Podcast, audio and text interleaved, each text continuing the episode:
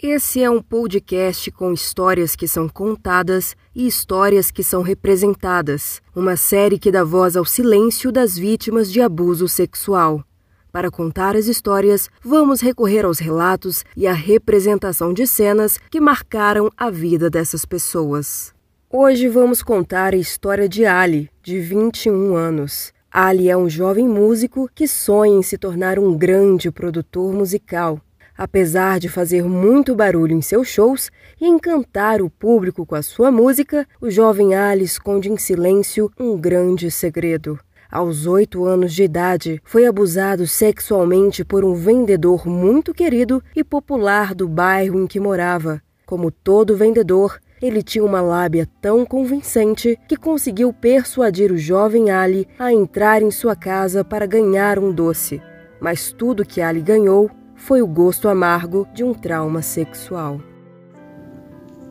Bem, o abuso ele causou um trauma muito grande na minha vida e deixou algumas marcas, algumas cicatrizes que eu não consigo curar até hoje.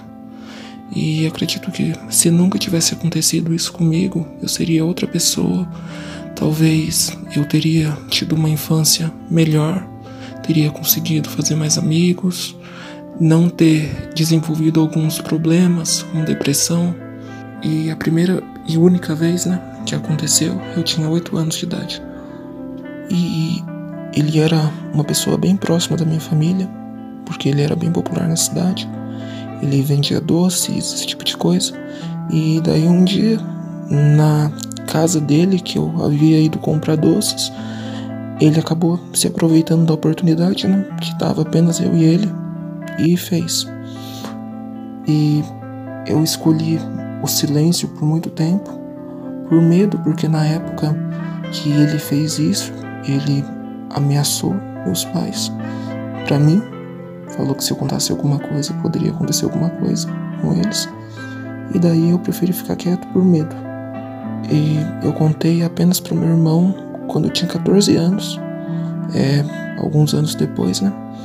Que eu tinha e eu não aguentava mais e eu já havia tentado suicídio por causa disso.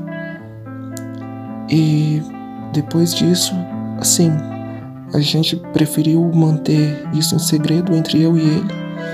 Depois, muito mais tarde, quando eu tinha 19 anos, mais ou menos, que mais pessoas da minha família veio a saber.